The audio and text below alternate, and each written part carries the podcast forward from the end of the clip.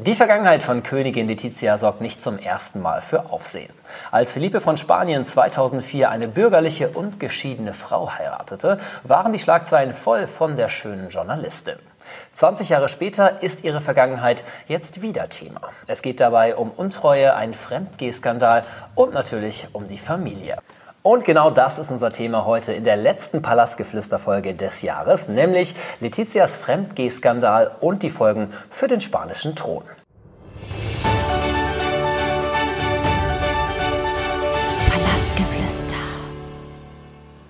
Und natürlich wie immer an meiner Seite Larissa Jäger, unsere bunte.de Royals-Expertin. Larissa, schön, dass du da bist. Hallo Tom, schön, dass du wieder da bist. Ja, ihr habt es vielleicht gemerkt, ich war im Urlaub. Ähm, und natürlich ist es immer so, dass die wichtigen Sachen genau dann passieren, wenn man gerade im Urlaub ist. Wie jetzt bei Letizias Fall. Deshalb ähm, vielleicht bring uns doch mal auf den Stand, was ist denn wirklich passiert?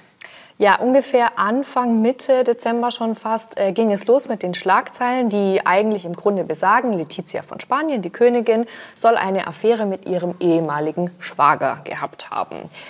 Jedes Portal, das ich kenne, hat diese, diese Kombination Letizia und Schwager so ein bisschen mit eingebracht. Wenn man es aber chronologisch richtig erzählen möchte, dann war diese besagte angebliche Affäre schon viele, viele Jahre bevor äh, Jaime del Burgo der Schwager von Letizia wurde. Das heißt, chronologisch ist das eigentlich falsch erzählt, aber da kommen wir gleich noch dazu. Wow, was für ein Name. Aber wer ist eigentlich dieser Mann und über welche Jahre sprechen wir? Ganz von vorne angefangen, Jaime del Burgo ist ein spanischer Unternehmer. Er ist 53 Jahre alt, lebt jetzt mittlerweile mit seiner Ehefrau, die nicht mehr die Schwester von Letizia ist, in London. Er hat zwei Töchter und er behauptet eben, dass er von oder innerhalb der Jahre 2002 bis 2010 eine Affäre mit Letizia von Spanien gehabt haben soll. Es soll sehr ernst gewesen sein, auch darüber sprechen wir wahrscheinlich. Um das mal ganz kurz einzuordnen, 2002 bis 2010, zwischen diesen Jahren ist ein ganz wichtiges Ereignis passiert, nämlich die Hochzeit von Letizia von Spanien auf der einen Seite. Sie hat Felipe 2004 geheiratet und sie ist ja zweimal Mutter geworden von Sophia und von Leonor. Und trotz dieser beiden Schwangerschaften und der Familiengründung behauptet Del Burgo fest, dass diese Affäre eben weiterging. 2012 hat er dann Letizias jüngere Schwester Thelma Ortiz geheiratet. Die haben sich aber 2014 wieder scheiden lassen. Und Jaime del Burgo ist auch äh, nicht nur als Unternehmer erfolgreich, sondern auch in der Finanzwelt ein, ein Name. Er soll unter anderem auch den Ehevertrag von Letizia und Felipe ausgehandelt haben. Und es soll auch wohl besonders brisant, pikant Treffen der nicht der beiden, sondern es soll Treffen zu dritt gegeben haben mit Felipe, Jaime und Letizia. Ich merke schon, das wird eine Folge mit sehr vielen verrückten Namen, aber du sprichst sie wunderbar aus, aber auch sehr vielen Zahlen. Habe ich jetzt richtig rausgehört, es geht quasi um die Gerüchte um eine achtjährige Affäre von Letizia. Das ist richtig. Und wie sah die denn genau aus? Diese Affäre soll, wie schon eben angedeutet, sehr, sehr ernst gewesen sein. Jaime del Burgo berichtet davon. Vielen Dank übrigens für das Kompliment. Ich habe das sehr lange geübt, diese Aussprache. Also, äh, du könntest ja ein Native Speaker ich sein. Ich dachte, ja? er heißt Jamie, aber that's not the case. ich hätte es auch als Jamie ausgesprochen. Aber bleiben wir bei der Wahrheit, was wir wissen von der Wahrheit.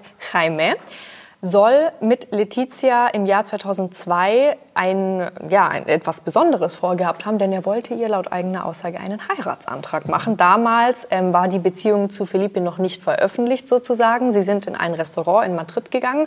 Er hatte wohl einen Ring dabei und den wollte er Letizia zeigen und um ihre Hand anhalten. An diesem besagten Abend hat sie wie ihm wiederum erzählt, dass sie jemanden kennengelernt habe und diese, dieses Dating sozusagen bringe die Bedingung mit sich, dass sie ihren Job aufgeben muss. Letizia war ja Journalistin, sie war Nachrichtensprecherin und da hat Jaime laut eigener Aussage schon so ein bisschen das Gefühl gehabt, dass es sich um jemand aus der Königsfamilie handeln soll. Und er hatte den richtigen Riecher und hat diesen Antrag ähm, daraufhin hat sich entschieden, dass er sich zurückhält und diesen Antrag nicht aussprechen wird. Außerdem soll Letizia dann ihn darum gebeten haben, mit, ihm, mit ihr durchzubrennen. Also sie wollte wohl nach Amerika und dort ein Kind per Leihmutterschaft austragen lassen. Und trotz der Tatsache, dass Letizia und Felipe ein Paar wurden, sie haben sich ja dann auch verlobt, ging die Beziehung, wie gesagt, weiter, diese Affäre. Und noch in der Nacht vor der Hochzeit sollen sich Letizia und Jaime getroffen haben. Und Letizia hat ihm dann natürlich äh, gesagt, ich werde morgen heiraten, aber ich habe eine Bitte an dich, verlass mich niemals. Wow, wie kam das jetzt raus? Zum einen durch Jaime del Burgo selbst und zum anderen durch einen anderen Jaime. Aber der erste erstmal, Jaime del Burgo. Moment, es gibt zweimal Jaime. Es gibt zweimal. Es gibt einmal Jaime del Burgo und einmal Jaime Penafiel, den wir aber allerdings auch schon kennen. Aber ich erkläre es dir gleich. Einmal hat äh, Jaime del Burgo selbst auf den sozialen Medien diese Geschichte sozusagen ins Rollen gebracht. Er hat ein Foto veröffentlicht und einen Post dazu veröffentlicht. Dieser Post und dieses Bild sind aber beide mittlerweile wieder gelöscht gelöscht, weil Jaime del Burgo behauptet, dass er bedroht worden ist, nachdem er das veröffentlicht hat. Und er hat diesen Stein sozusagen selbst ins Rollen gebracht. Und ein anderer Jaime, nämlich Jaime Penafiel, hat die Aussagen von Jaime del Burgo in seiner Biografie, nicht Biografie, Entschuldigung, in seinem Buch Letizia und ich aufgegriffen. Und er behauptet, er habe lediglich ein einziges Prozent davon erzählt, was äh, Jaime del Burgo ihm wirklich alles unterbreitet hat. Die anderen 99 Prozent sind noch gar nicht an der Öffentlichkeit sozusagen. Jaime Peñafiel ist ein Name, den wir kennen sollten, denn er war einer der Quellen, die für die Doku über Juan Carlos, also für Letizias Schwiegervater, Liebe, Geld, Verrat, für Interviews zur Verfügung stand und er besitzt sehr, sehr viel Hintergrundwissen. Das heißt, ich würde Jaime äh, Penafiel definitiv als authentische und glaubwürdige Quelle einstufen. Also ihr merkt, es wird immer verrückter. Jetzt gibt es schon zweimal Jaime. Ähm, und vor allem, äh, ja, im Endeffekt Gerüchte. Gibt es dafür Beweise? Jaime del Burgo sagt, er hat noch viel, viel mehr Beweise. Er beruft sich auf Fotos, auf Videos, auf SMS. Mit diesen würde er rausrücken, wenn diese Bedrohungen, die er erfährt, weitergehen, sagt er. Und dieses Bild, wir wissen, das Internet vergisst nicht, nur weil er diesen Post offline genommen hat, heißt das natürlich nicht, dass dieser Post oder dieses Bild verschwunden ist. Nachdem er den Post wieder gelöscht hat, hat er aber noch einen weiteren Post gemacht, in dem er gesagt hat, dass er kein Komma an diesem Post verändern würde. Er hat das lediglich getan, weil er bedroht worden ist und die Wahrheit bleibt, was sie ist. Mit dazu kamen so ein paar fanatisch-religiöse Aussagen, aber dazu vielleicht später noch bei der Einordnung. Das ist das eine. Also Jaime del Burgo behauptet, er hat Beweise und dieses besagte Bild ist, wie gesagt, immer noch ja, abrufbar, anschaubar. Es zeigt Letizia ganz in schwarz gekleidet. Ähm, es muss irgendwann zwischen den Jahren 2005 und 2007 entstanden sein. Woher wissen wir das?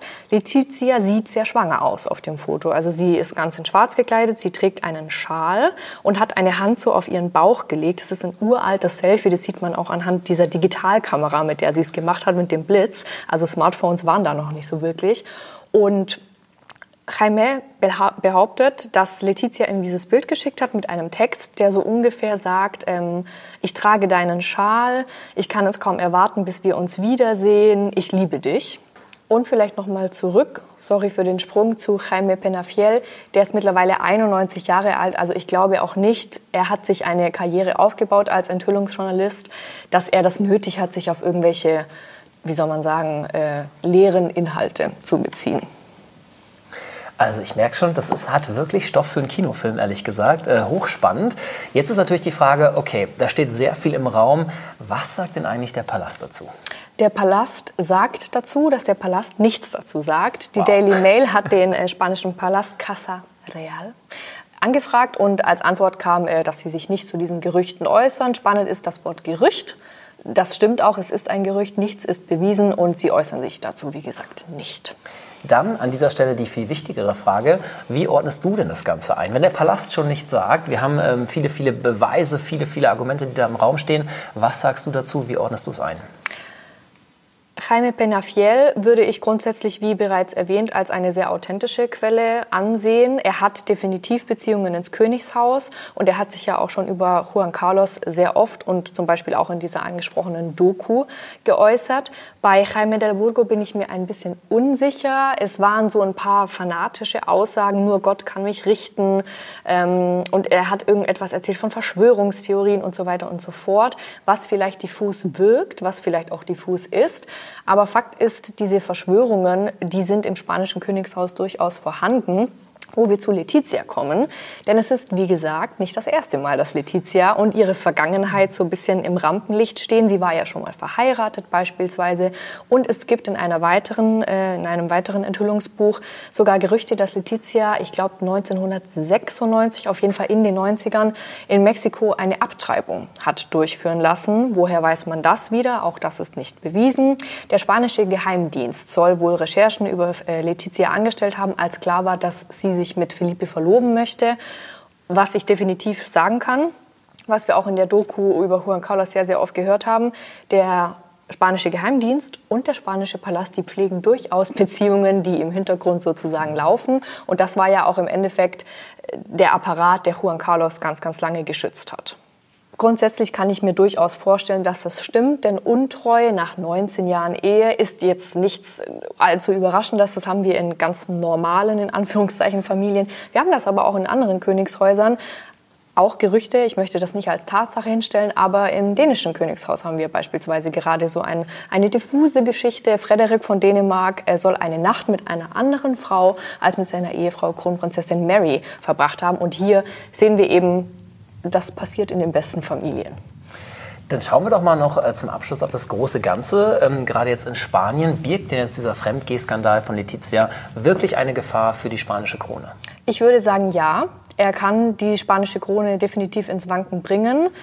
Ganz egal, ob das jetzt wahr ist oder nicht, denn erstens, das Internet vergisst nicht und ist ein Skandal mal ins Rollen gebracht, dann kann man das nicht mehr rückgängig machen.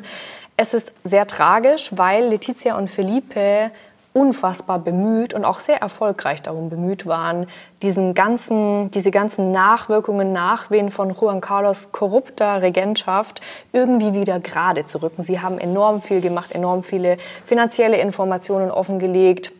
Juan Carlos ist nach Abu Dhabi geflüchtet. Sie haben die Beziehungen mehr oder weniger auf ähm, royaler Basis sozusagen gekittet.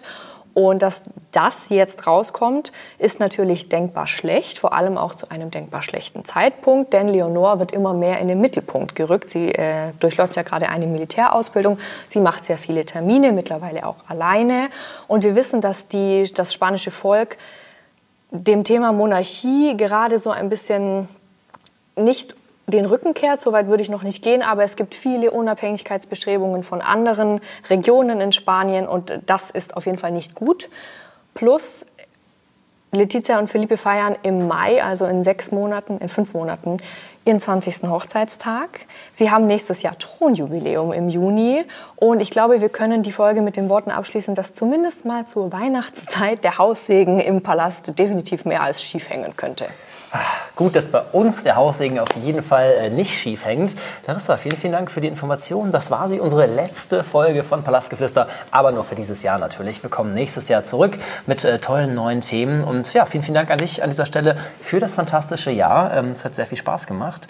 Und äh, jetzt schöne Weihnachten ja. erstmal an dich und Dir natürlich auch. auch an euch da draußen. Vielen, vielen Dank für eure Treue, dass ihr so fleißig zugeschaut und zugehört habt. Das war immer ein Fest mit euch und genau da machen wir natürlich weiter im nächsten Jahr mit Palastgeflüster. Also, Merry Christmas von uns beiden, frohe Weihnachten und ähm, einen guten Rutsch schon mal direkt hinterher. Wir sehen uns 2024.